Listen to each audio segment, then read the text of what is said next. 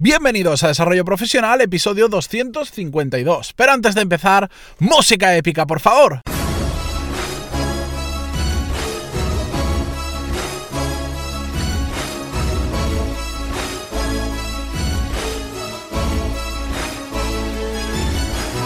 Muy buenos días a todos y bienvenidos un viernes más a Desarrollo Profesional, el podcast donde ya sabéis que hablamos sobre todas las técnicas, habilidades, estrategias y trucos necesarios para mejorar cada día en nuestro trabajo. Y si hoy me escucháis un poco diferente, es porque me ha tocado, como no, si estoy fuera, tiene que pasarme algo y el episodio que tenía preparado para hoy resulta que no se escucha es un misterio, misterio de la informática, ya lo tenía subido, lo tenía preparado porque estoy de viaje y cuando he ido a comprobar esta mañana, eh, que es una buena rutina que he cogido, esto de comprobar si todo está bien, me he dado cuenta que no sé por qué, no se escucha absolutamente nada y hay unos 13 minutos de absoluto silencio. Así que, como me parecía un episodio un tanto extraño, pues ¿qué ha pasado? Que me tenéis aquí, a, son un poquito antes de las 8 de la mañana, dentro de un coche grabando porque me ha pillado fuera de la oficina. Pero bueno, es lo que hay, a veces suceden este tipo de problemas y simplemente hay que adaptarse y ya está. Por suerte he aprendido la lección de otras ocasiones y viajo con un micro siempre conmigo, el, micro que, que, uso habitualmente, lo llevo en la maleta, así que simplemente he tenido que sacarlo y lo grabamos y ya está. Eh, no voy a hablar sobre el episodio del otro día, porque era un episodio más largo, más complejo, que tengo que estar bien con el guion delante y aquí estoy dentro del coche con el portátil, pero no es tan cómodo. Eh, y además, eh, justo ayer estuve en una charla muy interesante aquí en Valencia donde uno de los cofundadores de una empresa que se llama Flamingueo, que igual por el nombre no la conocéis, pero seguro que habéis visto, si sois usuarios de Instagram, fotos en verano de gente con, unos flotadores con forma de unicornios o de cisnes. Bien, pues eh, ellos son eh, los que venden ese tipo de flotadores que se han hecho en poco más de año y medio súper famosos, venden una barbaridad.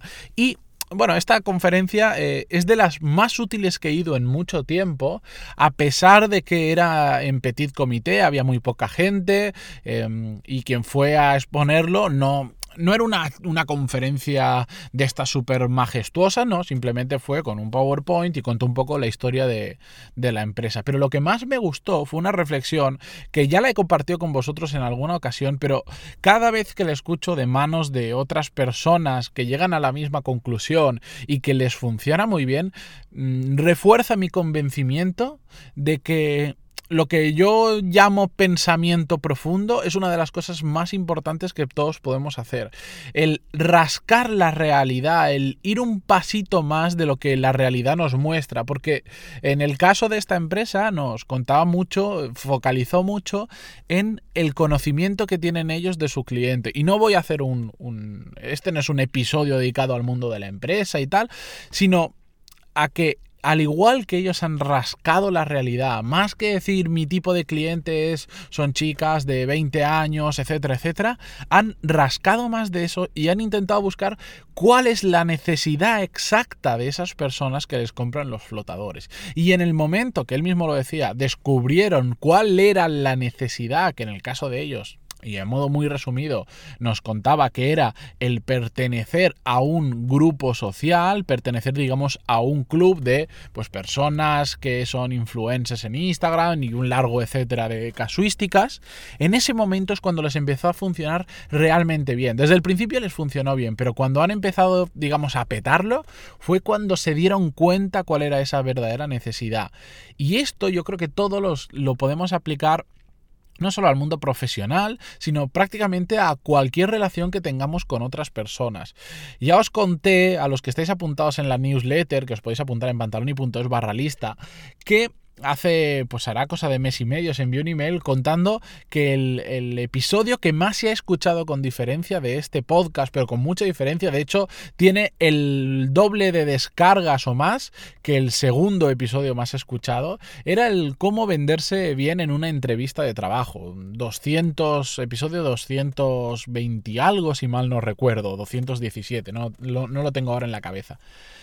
Y al final, en este episodio, iba un poco por el camino de lo que este cofundador de Flamingueo decía. Al final, cuando te quieres vender una, bien en una entrevista de trabajo o en cualquier situación que te tienes que vender a otra persona por cualquier motivo, si tú conoces realmente cuál es la necesidad de la otra persona que tienes delante, tienes más de la mitad del camino hecho. Por supuesto, tú tienes que saber resolver esa necesidad. Lo que pasa es que muchas veces nos quedamos simplemente con, con la parte superficial, con lo que se ve.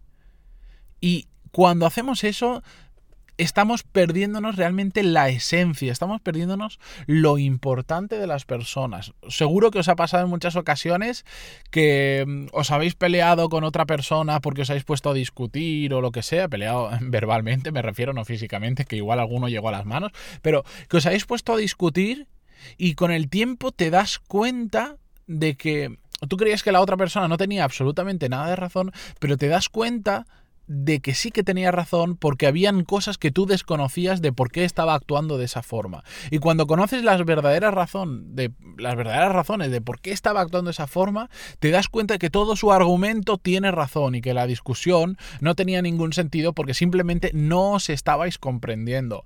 Esto mismo lo cuenta muy bien explicado, muy largo y muy denso, pero en el libro de los siete hábitos de la gente altamente efectiva. Hay un caso que, pone el autor Stephen Covey en el que cuenta pues que iban en un metro, eh, él iba en un metro y vio como un hombre iba con sus tres hijos y, dejaba que los hijos hicieran lo que fuera. Los hijos estaban portando súper mal, molestando a la gente y él no entendía cómo el padre podía estar sentado sin decir nada y pasando absolutamente de todo. Cuando él fue y, digamos, eh, habló con el padre, este hombre le comentó que venían del hospital porque acababa de fallecer la madre de los niños y su mujer.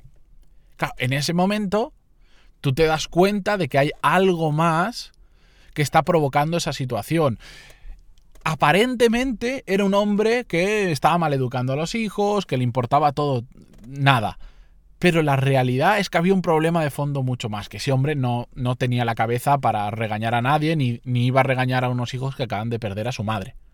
Por eso digo, hay que rascar bien realmente en las personas. Cuando buscamos una entrevista de trabajo tenemos que conocer muy bien a la empresa. ¿Qué necesidad real tiene la empresa? En muchas ocasiones, y esto es curioso, eh, se contratan personas por razones que no nos imaginamos. En ocasiones se contrata simplemente porque hay un jefe que hay una parte de su trabajo que lo detesta.